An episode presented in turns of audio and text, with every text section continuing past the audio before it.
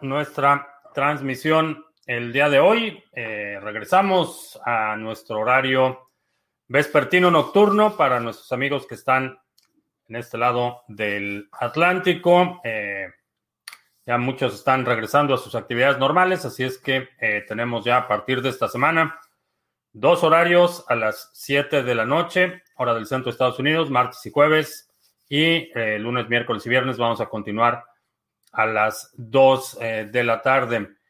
También, eh, si estás en la Ciudad de México, Oaxaca, en el área afectada por el temblor de esta mañana, espero que todo esté bien y que no haya habido daños o pérdidas eh, que lamentar. Bitcoin, vamos a ver cómo está en este momento, 9.628 en este momento, bastante interesante. Eh, creo que hay, vamos a ver acción en los próximos días en cuanto al precio de Bitcoin. Eh, veo algunas eh, ganancias modestas en algunas otras criptomonedas, pero realmente nada, nada que llame la atención de forma considerable. muy buena noticia, Blue Wallet anunció ya la integración con Hodl Hodl. Entonces, si tienes instalado Blue Wallet en tu teléfono, ya vas a poder iniciar y cerrar trades en HODL HODL directamente desde tu cartera. Eh, creo que vamos a ver más implementaciones de ese tipo y espero, espero que esta, eh, este tipo de implementaciones se vayan extendiendo. Eh, primero, para que HODL HODL tenga mayor liquidez, mayor participantes en el intercambio eh, peer-to-peer, de persona a persona, sin necesidad de ojos extraños eh, teniendo récord y llevando registro de las transacciones. Eh, chécalo en Blue Wallet. si tienes la versión anterior, a lo mejor tienes que hacer alguna actualización, pero ya a partir de hoy está disponible esa función. Le estuve checando esta mañana y bastante, bastante interesante la integración. Espero que más carteras empiecen a integrar esta eh, funcionalidad. Eh, Martín, eh, buenas noches. Nos está viendo en Periscope. Uh, Pepon Hill, en directo de nuevo en satélite. lo siento por mis amigos europeos, pero me queda muy bien este horario. Sí, creo que era justo dar una alternativa para eh, un horario nocturno. Eh, espero que eh, se aproveche. Valentín, Valentino en La Plata, M. Mario en Cuenca, The Tony Boy en... No, se fue muy rápido. The Tony Boy, ¿dónde estaba? Ah, en la Ciudad de México. Dice que estuvo muy fuerte el sismo, sí, 7.1 grados en la escala de Richter, bastante, bastante fuerte. Eh, Mr. Revilla, un saludo desde ya sabes dónde, saludos. Eh, Blockchain en Maracay, Venezuela.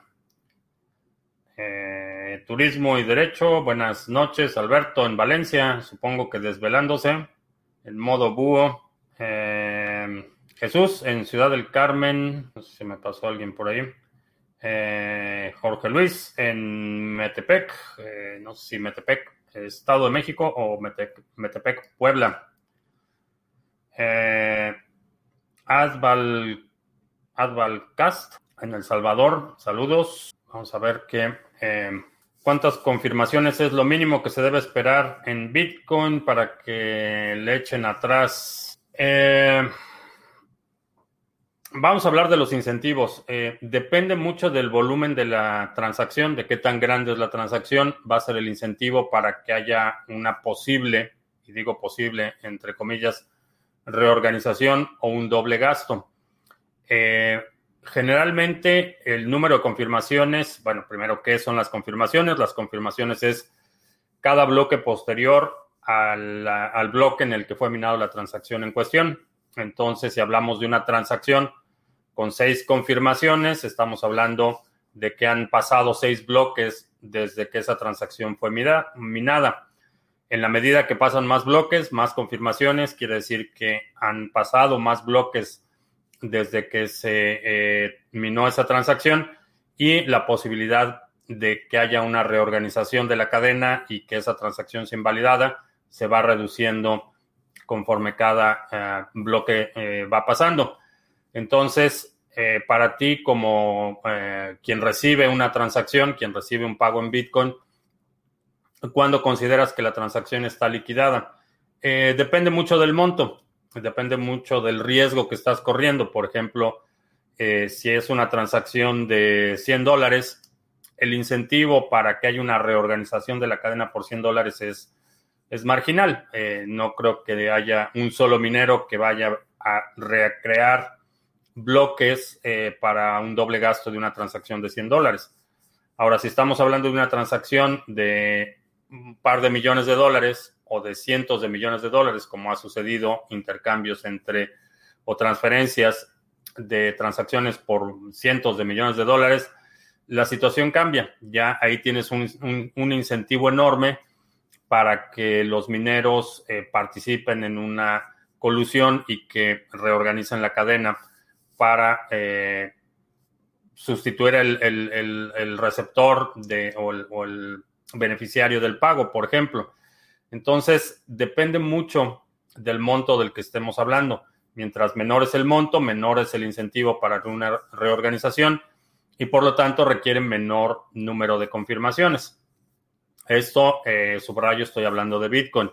En cadenas en las que el, el, poder de minado es mucho menor, el hash rate es mucho menor, tienen mayores incentivos y es mucho más fácil reorganizar una cadena, tiene un costo menor. Eh, las eh, confirmaciones pueden ser 20, 40 o 50. Por ejemplo, hay muchos exchanges en los que depositas una ah, altcoin y el número de confirmaciones que te piden son 20 o 30. La razón por la que hacen eso es porque ya después de 30 es muy difícil que haya una reorganización en la cadena. Entonces, eh, depende, depende del monto, depende de la cadena pero en general, la, lógica es que mientras más confirmaciones pasan, es más segura eh, la inmutabilidad de esa transacción y mientras más eh, confirmaciones pasan, es, eh, requiere más dinero, más prueba de trabajo para revertir o reorganizar la cadena e invalidar una transacción en el pasado. Entonces, ¿cuánto esperas? Eh, por ejemplo, si tienes que enviar productos, eh, si es algo que tú recibes el pago y vas a hacer el envío dos o tres días después, realmente no tienes problema. Si es un restaurante o algo en el que recibes el pago y de inmediato tienes que entregar el producto, eh, depende el monto, por ejemplo, si es un producto de seis o siete dólares, a lo mejor lo puedes entregar simplemente con la confirmación de que la transacción está en el mempool o a lo mejor te esperas una transacción dependiendo del medio de pago que estés eh, utilizando. Eh, Marifer en Montreal, saludos. Eh, hola Cash, saludos. Soy fan de BTC desde hace tiempo, pero ¿me puedes explicar, por favor? Te he escuchado decir que las llaves privadas no salen del ledger. ¿Eso qué significa? Eh, significa que, primero, que las llaves no pueden ser expuestas. Eh, uno de, de los ataques más comunes es que tienes una cartera instalada en tu computadora, la computadora tiene un malware o algún virus que hace que, por ejemplo, cambie eh, la transacción, la dirección de destino de una transacción. Cuando estás haciendo copy-paste, le das copia a una transacción y cuando le das paste en la cartera, te cambia la, eh, la dirección a la que va a ir esa transferencia. O puede eh, buscar en tu disco duro eh, las llaves privadas de, o, las claves de recuperación de una cartera y extraerlas porque los, las computadoras, por el tipo de uso que tienen, tienes privilegios para escribir y para leer del dispositivo. En el caso de Ledger Nano es un dispositivo y aplica lo mismo a, prácticamente todas las carteras en hardware, son dispositivos que tienen solo una función y, al tener solo una función reduces la superficie de ataque considerablemente. Entonces, ¿cómo funciona el Ledger Nano o, el, o el Trezor? La lógica es la misma. Lo conectas, lo vas a inicializar y en ese proceso de inicialización, el, el chip está programado para generar de forma aleatoria una serie de palabras que después van a ser utilizadas para crear ese par de llaves privadas y públicas. Entonces, todo ese proceso se lleva a cabo dentro del dispositivo, no, no se lleva a cabo en la computadora. En la computadora estás viendo el, resultado de esa operación o la retroalimentación de esa eh, transacción, de esa operación que está haciendo el Ledger Nano, pero no sucede en la computadora.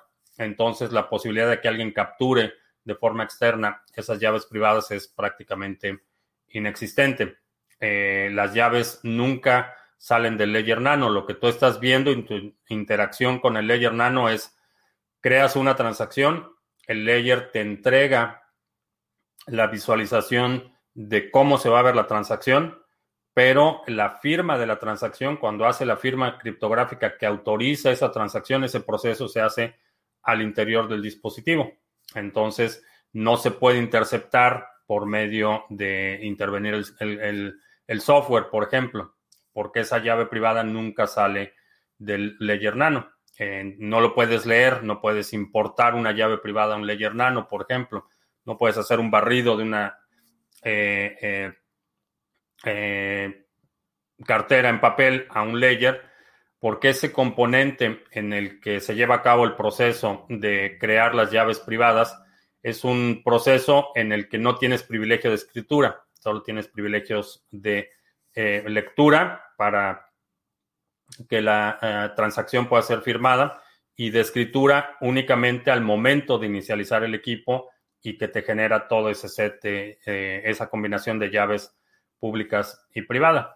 Entonces, de esa forma, cuando tienes un dispositivo monofuncional que no, eh, no publica, no, no transmite esas llaves privadas del dispositivo a una computadora, te proteges del ataque más, más común, eh, diría de los que los ataques en los que más gente ha perdido dinero, que son los ataques remotos. Conectas eh, tu computadora a una red, un Wi-Fi que es gratuito, la computadora puede tener eh, virus, puede tener malware, puede tener eh, algún software malicioso que extrae las llaves privadas del software que está en la cartera.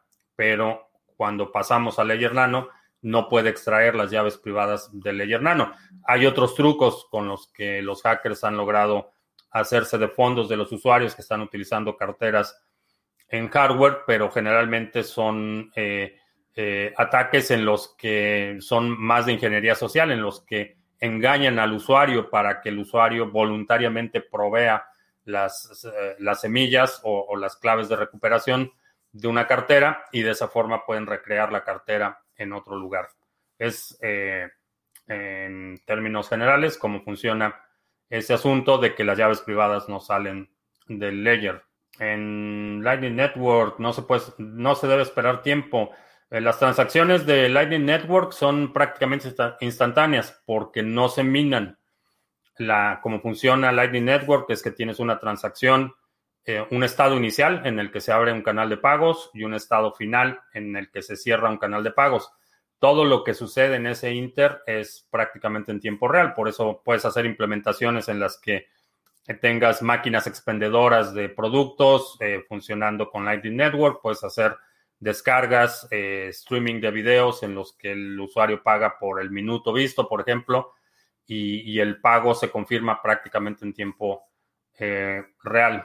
He estado viendo videos que están enseñando cómo hacer replace by fee. ¿Cómo se puede evitar esto? El replace by fee no, es, no es algo que tú puedas evitar pero el replace by fee solo funciona hasta el momento en el que una transacción es minada. Una vez que ya fue minada la transacción, el replace by fee no te va a, no te va a resolver nada, no, no va a reemplazar la transacción que ya fue minada. Eh, ese replace by fee eh, es, eh, puede servir para, por ejemplo, instancias en las que enviaste una transacción con un fee muy pequeño y la transacción necesitas que sea minada más rápido.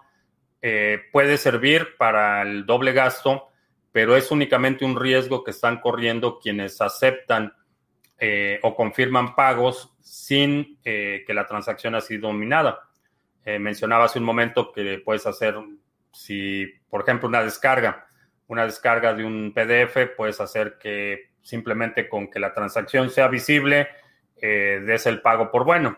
Eh, tu pérdida desde el lado del proveedor del servicio es marginal, tu riesgo es, mínimo, entonces no se pierde nada. Ahora, si tienes que entregar algo a cambio de ese pago, entonces eh, sí, te esperas a que tenga por lo menos una, una confirmación y eso ya prácticamente te, te, asegura que un monto pequeño no va a ser, no va a ser invalidado o no va a ser revertida una transacción con un monto relativamente pequeño hace tiempo hice, hice algo hace tiempo y tengo dos grupos de llaves privadas, 24 palabras, no sé qué hice mal, qué puedo hacer para saber. Eh, no sé a qué te refieres, Pepon, de que tienes dos grupos de llaves privadas. ¿Qué opino de la tokenización de equipos de fútbol, soccer, como el que acaba de salir en Chilis, que tokenizó los clubes como el Barcelona, Juventus? Eh, es un experimento interesante. Eh, creo que para quienes tienen interés en participar en el sector puede ser algo atractivo. Eh, sin embargo, de la misma forma en la que el espacio físico afecta la tokenización, por ejemplo, de bienes inmuebles, en el caso de, los equipos de fútbol es una transferencia de confianza al, a quien opera el equipo el, equipo de fútbol no cambia en su operación básica porque esté tokenizado o no. Eso, eso es algo importante recordar. Eh, la selección de jugadores depende de las mismas personas, que depende si tienes un modelo en el que tienes participación accionaria o un modelo que está eh, tokenizado. Definitivamente creo que eh, puede ser un experimento interesante la, la, tokenización. obviamente, el, dicen que el, demonio está en los detalles. Depende esa tokenización o ese token del equipo realmente qué derechos representa. Si es un derecho accionario, participación de eh, ganancias, es eh, propiedad eh, o, titularidad en, en, términos de participación accionaria, o es simplemente una, un token que te va a dar algunos beneficios, más como una membresía. Eh, hay muchas modalidades que se pueden implementar, pero definitivamente un experimento interesante, no solo en los equipos de fútbol, estamos viendo en algunos otros sectores eh, que la tokenización de eh, activos va a la alza. 100 dólares una confirmación y 10 millones de dólares 10. depende de tu riesgo, esa es, la, la respuesta menos, si es menos de 100 dólares, yo creo que una confirmación es, es suficiente. Hablando de Bitcoin, si hablas de otra criptomoneda, depende de qué tan robusta sea la, seguridad de esa red. Lirio en San Diego, saludos. En Twitch, eh, que alguien sabe cómo dar like. A Nahuel en Ushuaia, eh, si el Bitcoin llega a un millón de dólares, ¿no sería bueno bajarle el tiempo al bloque de 5 minutos, si no, lo ideal sería Lightning Network. Mm, no veo ninguna razón para reducir el tiempo del bloque y definitivamente no creo que eh, sea algo que deba estar vinculado al precio de Bitcoin. Eh, por otro lado, eh, Lightning Network es solo la primera implementación de un layer de, de, pagos. Está, por ejemplo, Liquid, que es una red federada que te permite hacer transferencia de activos de forma muy rápida. Entonces, si lo que necesitas es velocidad, eh, puedes utilizar eh, Lightning Network para montos pequeños, puedes utilizar instrumentos eh, como Liquid, puedes utilizar stablecoins, hay, hay, muchísimas alternativas si lo que necesitas, si tu prioridad es, es mover dinero rápido. Si lo que quieres es dinero seguro, entonces creo que Bitcoin es tu mejor alternativa. Que el listado de Digibyte a Binance tenga algo que ver con PayPal. ninguno me gusta, pero me gusta que lo que traiga es adopción. Eh, no. Eh, primero, no creo que tenga nada que ver con PayPal. Y segundo, eh, no he visto ninguna, ninguna confirmación de que realmente PayPal tenga intenciones. Fue como que un rumor que inició Coindesk y todo el mundo lo empezó a, repetir y a propagar, pero realmente no he visto ninguna confirmación o no tengo ninguna razón para pensar que esa sea realmente la intención de PayPal. Lo pueden hacer, a lo mejor sí, pero no veo que no veo ninguna confirmación eh, de esa información, así es que asumo que puede ser otro rumor, como los miles de rumores que hemos escuchado en, en el sector. Entonces, no he escuchado nada que me haga suponer que realmente PayPal tiene eh, planes para implementar algo así. En cuanto al listado de Digibyte, eh, creo que fue una forma de ah, resarcir el atropello eh, que, hicieron. la razón por la que Digibyte fue deslistado de Binance fue un total berrinche. no, perdón, me estoy confundiendo. Ese fue Poloniex, el del berrinche. Eh, creo que lo que la, razón por la que lo listó Binance es porque eh, la liquidez, si has notado en los últimos, aquí tengo la gráfica de hecho, porque estaba, estaba checando eh, Digibyte. En, está Digibyte, Digibyte, Digibyte? Ha tenido un, un volumen bastante bastante interesante en las últimas tres semanas. Eh, no, es, no solo ayer eh, y, los últimos días, en las últimas tres semanas el, volumen de Digibyte ha estado incrementándose considerablemente y esto fue antes del listado. Entonces, eh, supongo que tiene que ver más con la liquidez que otra cosa. estaba confundiendo, pero el que deslistó Digibyte por el berrinche fue Poloniex pero creo que tiene que ver con la liquidez. Eh, hay bastante dinero entrando a Digibyte. en Uruguay, Oscar dice que este horario le queda mejor. Eh, sí, la idea era para nuestros amigos en Latinoamérica. Lirio, que me está viendo en Twitch, porque en Facebook se congeló la imagen. ¿Qué tan confiable es usar mi Trezor en una computadora pública? Lo tuve que utilizar ayer, ¿debo hacer algo? Eh, Mm, no, no particular, digo, realmente la posibilidad de que haya un ataque en una computadora pública eh, utilizada de forma aleatoria, mm, la, la, posibilidad de que algo suceda es, es, marginal, no creo que, obviamente, eh, si esa computadora pública está, por ejemplo, en una universidad, es distinto a que se está en una biblioteca pública.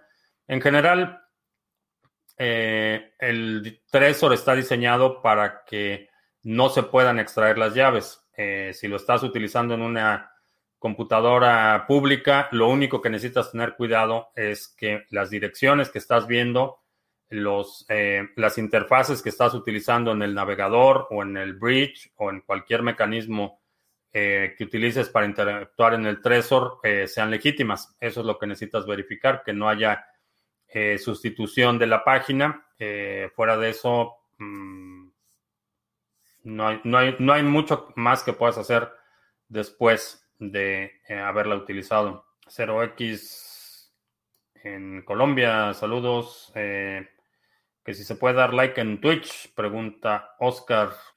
Crypto Ingenio dice, doy, doy tip con Brave y recibo el pago con Lightning Network al 90% del precio de BAT.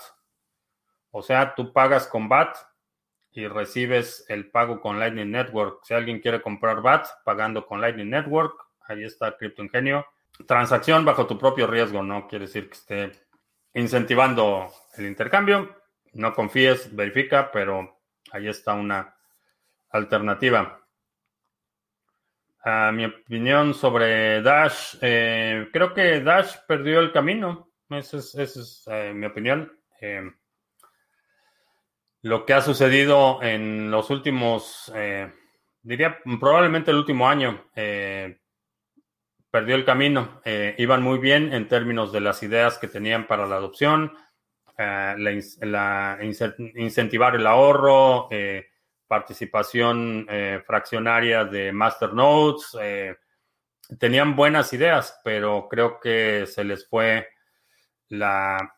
se sentaron en sus laureles, empezaron a recibir cantidades obscenas de dinero de fondeo de la red y empezaron a despilfarrar el dinero. Eso fue lo que sucedió. Y obviamente cuando la situación se agrava y los fondos empiezan a secar, empiezan eh, los pleitos y las discusiones y el proyecto sufre las consecuencias. Creo que eso es lo que ha pasado con Dash. Eh, tenían, eh, por ejemplo, un programa con adopción, por ejemplo, para promover la adopción. Estaban promoviendo muchas actividades, particularmente en Venezuela. Tenían gente activamente yendo a los negocios, este, evangelizando y decidieron darle otras prioridades al presupuesto del DAO y cortaron ese tipo de programas. Entonces, creo que está, eh, pues está perdido, está perdido, perdió el, el, rumbo. Pero hace dos años, cuando lanzaron eh, la propuesta de Dash Evolution y hicieron el anuncio de las nuevas implementaciones que iban a hacer, creo que había razones para ser optimistas en ese momento. Ahorita está, está viviendo, en mi opinión, en, eh, en la irrelevancia. Uh, Adirciño en Bogotá, reestrenando horario, eh, sí. Eh, Sugomix, otra vez en vivo, bienvenido. ¿Cómo funciona el hosting de un dominio descentralizado como cripto? ¿Cómo funciona es que, bueno, o la diferencia es que se mapea a, o lo puedes mapear a un servicio de eh, IFPS y ese servicio eh, o ese mapeo puede ser dinámico. Eh, entonces no hay un tercero que controla ese dominio como si compras un dominio en cualquier hosting normal. Realmente ellos controlan el dominio, tú lo estás, dicen que es tuyo, pero realmente lo estás rentando. Eh, no tienes control y en cualquier momento ICANN, que es la, entidad encargada de la administración de dominios, por lo menos los .com, y hay eh, entidades en cada país dedicadas a los dominios eh, nativos, e-, ellos tienen el control. Entonces tú puedes contratar un dominio, poner una página y a lo mejor tu gobierno dice que pues, es una página que no debe existir y mandan una carta a tu empresa de hosting y mandan otra carta al ICANN, si es un dominio.com o a tu operador administrador de dominios local y te quitan todo. Los dominios eh, .crypto y .sil eh, funcionan distinto.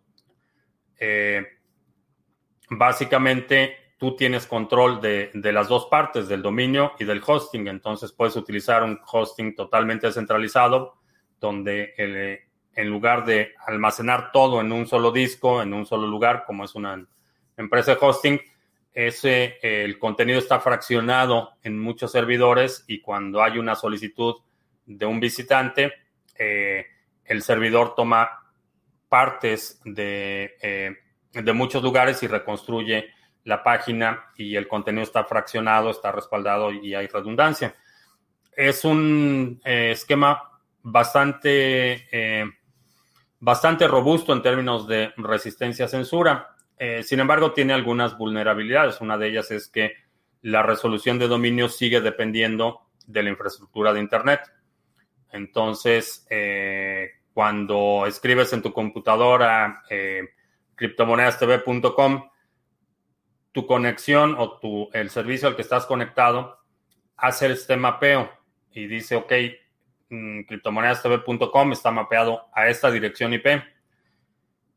Para que tú puedas ver esa página, necesitas que ese proceso suceda. Y lo mismo funciona con los puntos SIL. Y ahí es donde creo que tiene la, la vulnerabilidad en términos de que no es totalmente resistente a censura, porque yo puedo bloquear como proveedor de Internet el acceso a no solo a todos los puntos SIL y todos los puntos cripto, sino puede bloquear el acceso a puntos SIL o puntos criptos específicos, mandarte, redireccionar la página a cualquier cosa que yo quiera, eh, si yo controlo la parte de la infraestructura. Entonces son, eh, son útiles, tienen su, su, utilidad, pero no son totalmente resistentes a la censura.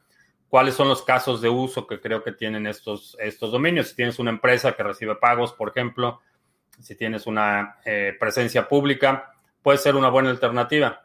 Para uso personal no lo recomiendo, no, no creo que sea una buena idea que eh, ese, ese mapeo de forma permanente exista porque eh, funcionan mapeando una cartera y esa cartera está vinculada a todas tus otras transacciones. Entonces, eso lo tomaría con mi reserva. Si es una empresa, si tienes una presencia pública vinculada a las criptomonedas, si tienes actividad pública, puede ser una buena alternativa eh, pero no es totalmente resistente a censura. Eh, la, única ventaja que tiene, y por lo menos por ahora no he visto eh, que eso pueda o, que haya cierta garantía de que eso se va a mantener en el futuro, es que son vitalicios, no, te, no, te, no tienes que estar renovando el dominio cada año. Una vez que lo compras, el dominio ya es tuyo, eso es una, una ventaja. A ver, vamos a ver qué más. Ah, cuando hago trading, ¿me fijo en los fundamentales o solo dedicas al análisis técnico? Eh, cuando hago trading, generalmente no checo los fundamentales. Tengo ya mi lista de targets, veo, eh, tengo los activos que observo de forma regular y pongo mi lista de targets, ya está mi interfase lista, entonces lo que hago es checar uno por uno, ver si hay alguna oportunidad de entrada y si no hay oportunidad de entrada, eh, no hago trading ese día. Es como funciona mi metodología. Los fundamentales los analizo principalmente cuando estoy considerando inversiones a largo plazo. Con lo que voy a hacer hold, ahí sí hago un análisis eh, fundamental mucho más detallado, pero eh, para hacer trading activo, no, es, es ah, análisis técnico. Tengo ya mis targets, mis indicadores, una metodología ya eh, bastante afinada de cómo hago el trading. Entonces, tengo mi lista de targets, veo cada uno, veo si hay eh, oportunidad de entrada, eh, después si hay oportunidad de entrada, veo la confirmación y ejecuto el trade, pero no, los fundamentales no los utilizo para hacer trading activo. David, en Pereira, Colombia, Bitcoin tendrá varias capas de aplicaciones, así como la Lightning Network, cuáles también tendrían, las cuales también tendrían la inmutabilidad y características de BTC. Eh, pueden o no tenerla. puedes tener una capa que corra en BTC que, por ejemplo, eh, desaparezca. Eso podría ser una implementación con time logs, con eh, un protocolo en el que, por ejemplo, el mensaje va a estar anclado con un estado inicial y un estado final, eh, pero lo que sucede en el Inter no se registra en la cadena. Entonces, eh, en el caso de Lightning Network, básicamente son transacciones, son intercambios, un intercambio de mensaje que representa valor, pero también lo puedes hacer para mensajería de, eh, por ejemplo, mm, temas sensibles. Puedes tener un, un sistema de mensajes en, cifrados intercambio de mensajes cifrados que no se almacenan permanentemente en ningún lado. Simplemente sucede el intercambio del mensaje, tú lo lees y, el mensaje no existe en ningún otro lado excepto en el lado del receptor. Eh, por ejemplo, esa podría ser una implementación. Y hay muchas eh, soluciones de capa eh, como Lightning Network, pero también cadenas laterales. Hay, muchas alternativas. Creo que estamos en una etapa muy incipiente de, eh, del desarrollo del protocolo y la inmutabilidad y características del BTC es selectivo. Si quieres desarrollar o quieres utilizar ese aspecto de inmutabilidad, lo puedes hacer, pero no es un requisito para algunas aplicaciones. Por ejemplo, no necesitas que quede un registro permanente de lo que sucedió. Lo único que necesitas es la verificación de que el intercambio eh, de ese eh, valor es eh, valor real. La autentificación del valor que está recibiendo. Una vez que, ese valor ha sido autentificado, eh, en muchos casos no necesitas que quede registro de qué fue el valor o, o quién lo envió o quién lo recibió. Simplemente X cantidad fue autentificada y ya, no necesitas más. Creo que vamos a ver más implementaciones eh, como esa. Ah, para dentro de cuántos años calculo que podamos comprar y pagar casi cualquier cosa con criptos. Eh, probablemente tres años. Eh, y obviamente depende en qué país estés. Esto, el, nivel de adopción y penetración va a, ir, variando de un país a otro. Las condiciones económicas van a impactar. Pero en la mayoría de los países creo que en, dos o tres años va a ser posible que pagues casi cualquier cosa con cripto. Eh, cómo se puede adaptar un USB para que sea usado como un Trezor o un Layer. El problema es que por, por su por su diseño, el, USB tienes la posibilidad de escribir en el USB. Eh, algunas memorias, eh, por ejemplo, una, no tengo aquí una a la mano, pero algunas SD cards eh, sí te permiten físicamente bloquear la escritura de la tarjeta. Ese podría ser una alternativa, eh, pero en mi opinión, si lo que necesitas es una, cartera en hardware, bien, bien se justifica el costo de una cartera. Eh, si lo que quieres es hacer exploración, entonces adelante. Ah, si quiero recibir y enviar entre 100.000 y 150.000 satoshis en Lightning Network, puedo crear un canal con una cantidad menor, como 50.000, por ejemplo. Eh, no. Bueno, depende de la contraparte del canal de pago, eh, pero la capacidad generalmente es, es eh, de, la capacidad que puedes enviar está determinada por el monto que pones al abrir el canal, eh, pero también depende de cuál, cuál es el monto que la contraparte está poniendo, porque todos los canales tienen, tienen dos, dos, participantes, entonces depende también de tu contraparte. Si el precio de una, de una moneda sube frente a BTC, necesariamente también frente al USD o no tienen relación. Eh, Depende de qué moneda estés hablando. La mayoría todavía eh, tienen una alta dependencia en términos de liquidez de la red de Bitcoin. Muchas no tienen sus propias rampas de entrada. Entonces, cada vez que hay un movimiento de precio en términos de eh, el, par Bitcoin dólar, vemos un reflejo en el incremento en el precio en el par X moneda dólar. Eh, ese X moneda dólar, eh, en la mayoría de los casos son eh, extensiones o proyecciones del el par Bitcoin dólar, porque no hay realmente un mercado de esa moneda en dólares. Y para la mayoría de las criptomonedas ese es el caso.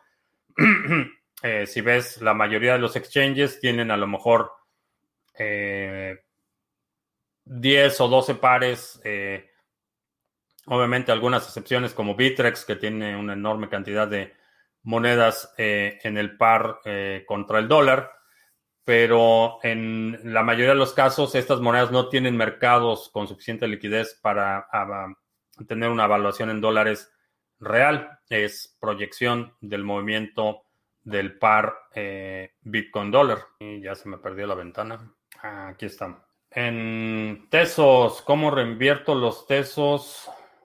Recibidos en staking, es decir, los voy agregando para generar interés compuesto. Eh, todas las recompensas que recibes en, la cartera o, en la dirección de delegación se van reinvirtiendo. Eh, vamos a checar aquí la, la dirección. Tesos, donde la tengo. Vamos a abrir el explorador de Tesos y vamos a ver la dirección delegada. Eh, y, esto lo puedes hacer en cualquier explorador. Te va a dar una gráfica del balance en los últimos 30 días. Obviamente no te voy a enseñar mi balance, pero ahí vas viendo cómo las ganancias eh, se van acumulando y el saldo total de, que ves en la dirección delegada es el saldo de lo inicial más lo que se ha ido acumulando. Entonces, cada vez que hay un pago, mientras no muevas esa, esa recompensa, eh, se van acumulando en la dirección que tienes eh, delegada. Uh, Chairo BTCC, ¿cómo puedo saber la IP de mi modem si no estoy conectado a internet? No recuerdo la IP del modem viejo para poder entrar. Uh, la dirección IP. La situación depende de qué modem sea y depende de tu proveedor de internet, pero casi todos al momento que conectas te va a reasignar o te va a asignar una dirección del pool de tu proveedor. Entonces, si tenías una dirección IP y mm, se desconecta el modem, cuando te vuelvas a conectar, no necesariamente vas a tener la misma dirección IP anterior. Ahora, si te refieres a la dirección IP interna, eh, lo que puedes hacer es ir a la configuración de tu computadora y eh, ahí debes de tener la dirección interna de tu red, si es una 192.168.255.1, eh, generalmente son para proveedores de cables, son o 192.168.255.0 o 1 o 192.168.01 o, 00. Son las combinaciones más comunes en las configuraciones de default de los routers. Eh, la otra alternativa es que puedas checar por el modelo del router y ver, ver eh, buscar en Google cuál es la configuración default. Si estás buscando la dirección IP interna, la de tu red interna. Si es la dirección IP externa, la que te asigna el del de Internet, eh, en cuanto lo conectes te va a asignar muy posiblemente una dirección distinta eh, del pool del operador. Ah, el precio de BTCB, no sé cuál es BTCB. Ah, ¿Algún exchange descentralizado en el futuro que tenga la liquidez de lo centralizado? Sí, creo que es, es cuestión de tiempo.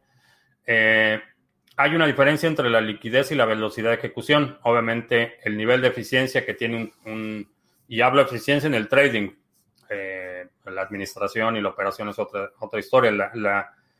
Eh, el nivel de eficiencia en la, ejecución del trading que tienen eh, los exchanges centralizados es muy difícil igualarlo en un entorno descentralizado, pero la liquidez creo que sí, creo que sí vamos a ver un incremento importante en la liquidez de los exchanges descentralizados los, los eh, trades no van a ser tan rápidos como en un exchange descentralizado, no va a ser tan rápido como en Cash App, que tienes tu saldo en dólares, presionas un botón y se ejecuta el trade. No va a ser así, pero eh, sí vamos a ver un volumen interesante eh, en términos de liquidez. ¿Qué porcentaje de ganancia media se obtiene haciendo staking de Tesos? no recuerdo en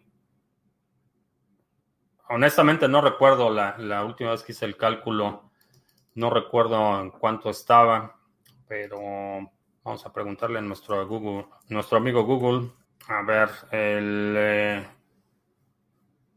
cálculo, vamos a suponer que tengas mil tesos, eh, promedio el 5.52. Eh, asumiendo que lo estás delegando, si tú estás haciendo el baking, entonces 6.23 ¿Qué me aparecen los proyectos Chainlink, Aave, Lend y REN, incrementos del 10% en cada uno esta semana. Incrementos eh, de precio. Eh, está bien. Creo que eh, veremos incrementos en los que vamos a, va a llegar un momento y creo que no sé cuándo va a suceder esto, pero creo que va a llegar un momento en el que vamos a ver lo que vimos en octubre, noviembre y diciembre del de hecho, empezó un poco antes, empezó en agosto, agosto, septiembre, octubre y noviembre del 2017, donde había días en los que comprabas una cosa y al siguiente día la vendías al doble y, al siguiente día ya se estaba vendiendo al triple. Hablando de criptomonedas, creo que vamos a, vamos a volver a ver ese ciclo. Eh, hay mucha gente que está escéptica de que eso vaya a volver a suceder, dicen que ya están acabados, que, pero creo que están descontando eh, la ambición humana, la naturaleza de la, eh, estos ciclos de, ambición y miedo, de euforia y pánico, y creo que vamos a vivir otro, otro de nuevo. Ah, ¿Qué opino de las aplicaciones como Robinhood, lo que le pasó al joven que se quitó la vida? Pues lamentable. Desafortunadamente, eh, hay un problema serio con mucha gente que está haciendo trading con un nivel de apalancamiento que no entiende cómo funciona, no entiende las implicaciones de tener una posición eh, con un margen o con un apalancamiento de 1 a 100, por ejemplo. Y eso es un problema, es un problema de educación serio. Ahora, por otro lado, eh, aun cuando eh, las plataformas hacen un énfasis enorme por poner eh, disclaimers y poner eh, notas, advertencias. Desafortunadamente, en muchos casos, la, ambición nos ciega. Esa es, la, esa es la realidad. desgraciadamente, en muchos casos tiene consecuencias fatales y es, y es muy lamentable la pérdida de vida humana en esas circunstancias. Eh, creo que si se puede evitar, no lo creo, eh, porque puedes obligar a las plataformas y ya muchas, muchas plataformas, por ejemplo, en el sector de Forex, lo hacen por ley. Eh, disclaimers, límites, notificaciones, cientos, un cerro de documentos legales que tienes que firmar para abrir una cuenta, toda clase de garantías, frenos, y aún así el fenómeno eh, se repite. Entonces, es lamentable. Ah, que BTCB es la estafa de Bitcoin Vault, dice David. Bueno, yo, yo digo que es la estafa. Bueno, David también dijo que es la estafa de Bitcoin. Bitcoin Vault. Ah, es verdad que cualquiera puede crear bitcoins. Eh, sí y no. Lo puedes crear si estás minando, sí, puedes eh, participar en la minería. Eh, si descubres un nuevo bloque, tienes derecho a 6.25 bitcoins. Ese es si quieres realmente Bitcoin. Ahora, puedes crear una copia de Bitcoin, sí. puedes copiar el código, modificarle lo que tú quieras y, crear tu propia versión de Bitcoin. Puedes crear tu, tu Bitcoin Brunila. Puedes hacer tu propio Bitcoin eh, y crear tu propia moneda, crear tu propia red. Eh, lo puedes hacer, es un eh, software open source, el protocolo es abierto, no permisionado, no necesitas el permiso, el permiso de nadie para utilizar la tecnología. Entonces puedes crear tu propio Bitcoin. Ahora, crear el Bitcoin legítimo, hay unas reglas muy estrictas de cómo se crea y cómo se distribuye el nuevo Bitcoin que es creado. Eh, si estás dispuesto a cumplir con esas reglas, eh, sí, pues puedes minar tu propio Bitcoin y, crear, crear tus propios Bitcoins dando el servicio de minería a la red. Eh, espero que eso te aclare. El exchange que decía rápido es Cash App. Ah, ¿Qué va a pasar cuando algunos proyectos que ofrecen staking como Tesos lleguen a su máximo supply? ¿Se generan más monedas? Eh, no, se distribuyen las monedas existentes. Ah, ¿Qué es un nuevo bloque? Eh, Brunila, te voy a recomendar. ¿Qué es Bitcoin? Mini curso gratuito. Eh, es una serie de lecciones vía correo electrónico en el que explico con todo detalle qué es Bitcoin, cómo funciona, qué es la cadena de bloques, cómo se crea Bitcoin, cómo se han creado otras criptomonedas, eh, cómo obtener Bitcoin, eh, cómo evitar estafas. Es totalmente gratis. Chécalo en queesbitcoin.co. Te registras ahí y empiezas a recibir las lecciones, una nueva lección cada día, 10 días para que aprendas eh, qué es Bitcoin, qué es, lo hace, qué es lo que hace diferente, cómo funciona la, minería, cómo funciona la cadena de bloques, eh, etcétera. Es un buen recurso, ahí vas a aprender mucho más eh, a detalle qué es Bitcoin, de qué se trata, cómo se obtiene, de dónde sale, por qué es tan importante. Y a propósito de exchanges, intercambios cripto a cripto con comisiones bastante competitivas, y Lo puedes utilizar de forma anónima, no necesitas registrarte, no necesitas proporcionar ningún dato cuando estás haciendo intercambios cripto a cripto. Eh, también en algunos países te permite hacer compras utilizando tarjetas de crédito débito. Si utilizas esa alternativa, asume que la transacción va a estar vinculada a tu identidad. Y eh, dos plataformas en las que puedes encontrar la versión grabada de esta transmisión es eh, TreeSpeak y en Library. Son dos plataformas distribuidas de, eh, de video distribuido, eh, resistente a censura. Lo puedes utilizar, lo puedes checar.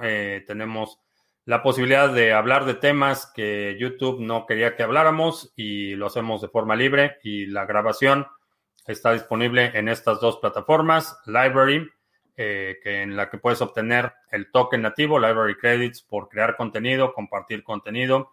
Y también en TreeSpeak están todos nuestros videos, links en la descripción de este video.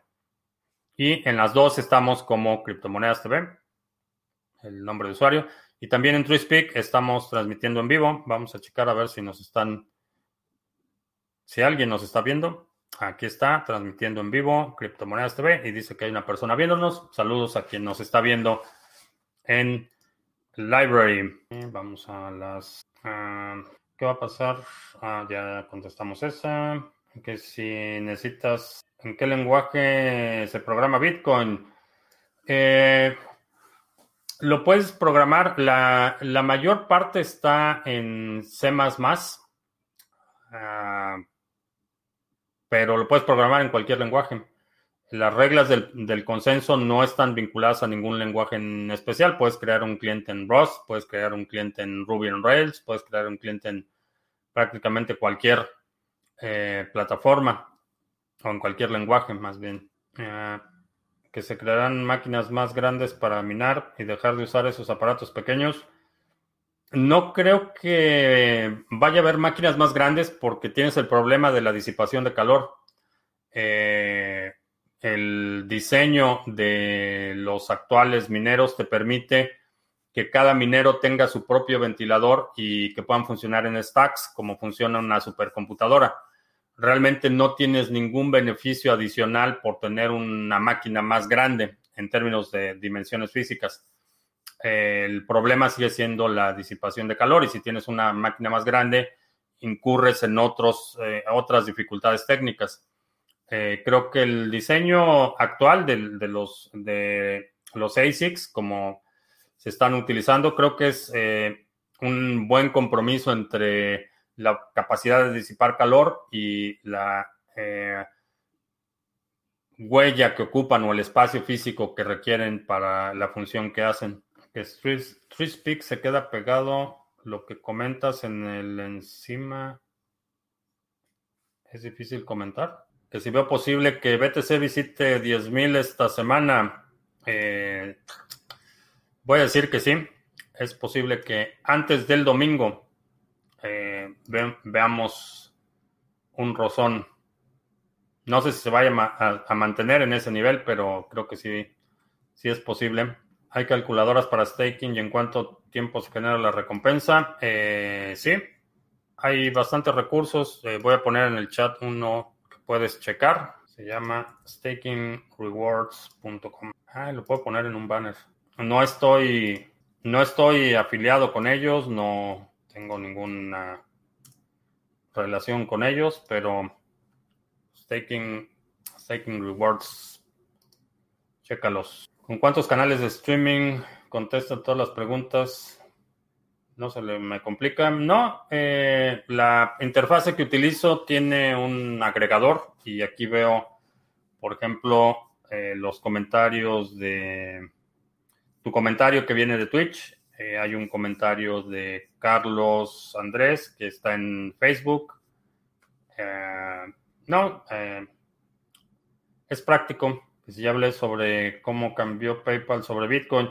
Lo que comentaba es que no he visto ninguna fuente que haya confirmado que ah, lo publicó Coindesk y todo el mundo lo empezó a repetir. eh, y lo que he visto son refritos y, rumores, pero no he visto ninguna comunicación oficial de PayPal o algo que me haga suponer que realmente tienen esa intención. Y hasta que no vea eso, asumo que es eh, simplemente un, rumor. Es posible, eh, creo que sería positivo en términos de volumen. creo que sería bueno, mucha más gente estaría expuesta a las criptomonedas, pero lo que me temo es que va a convertirse en otro Coinbase, que simplemente la gente compra criptomonedas o, compra promesas de pago de criptomonedas, las deja estacionadas ahí. Entonces, eh, vamos a ver en seis meses los mismos problemas que vemos con Coinbase, gente que no puede accesar sus fondos, que su, su cuenta fue hackeada, eh, no veo que PayPal tenga un incentivo para que la gente tenga la custodia de sus propios activos, entonces no van a incentivar demasiado a que compres y retires, por ejemplo. Eh, la razón por la que lo harían es simplemente para mantenerse competitivos, pero eh, el beneficio neto en términos de, la adopción de nuevos usuarios, no estoy seguro que sea tan, tan considerable, particularmente por las políticas que tiene eh, PayPal en términos de reembolsos. Entonces, mm, no, estoy, no estoy tan convencido que vaya a ser un beneficio neto más allá de la exposición de eh, gente que eh, o no ha escuchado de Bitcoin o, ha escuchado de Bitcoin, pero no ha habido ninguna empresa reconocida que le preste legitimidad a Bitcoin.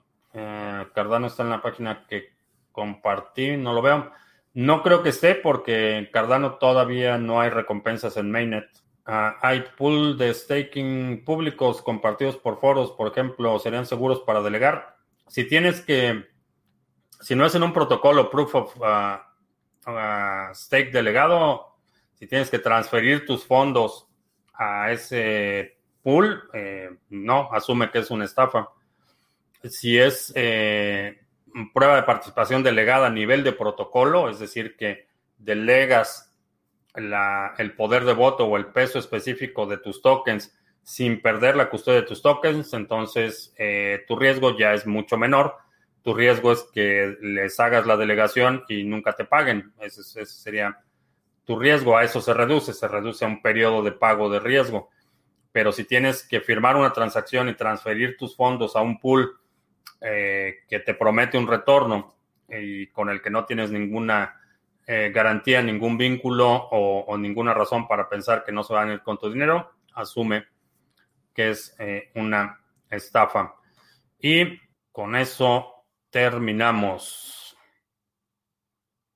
Sí, ya son 10 de la noche con, perdón, 8 de la noche con 10 minutos. Es hora de ir a cenar. Así es que eh, te recuerdo que estamos en vivo lunes, miércoles y viernes, 2 de la tarde, martes y jueves, 7 de la noche, hora del centro de Estados Unidos. Si no te has suscrito al canal, suscríbete para que recibas notificaciones cuando estemos en vivo.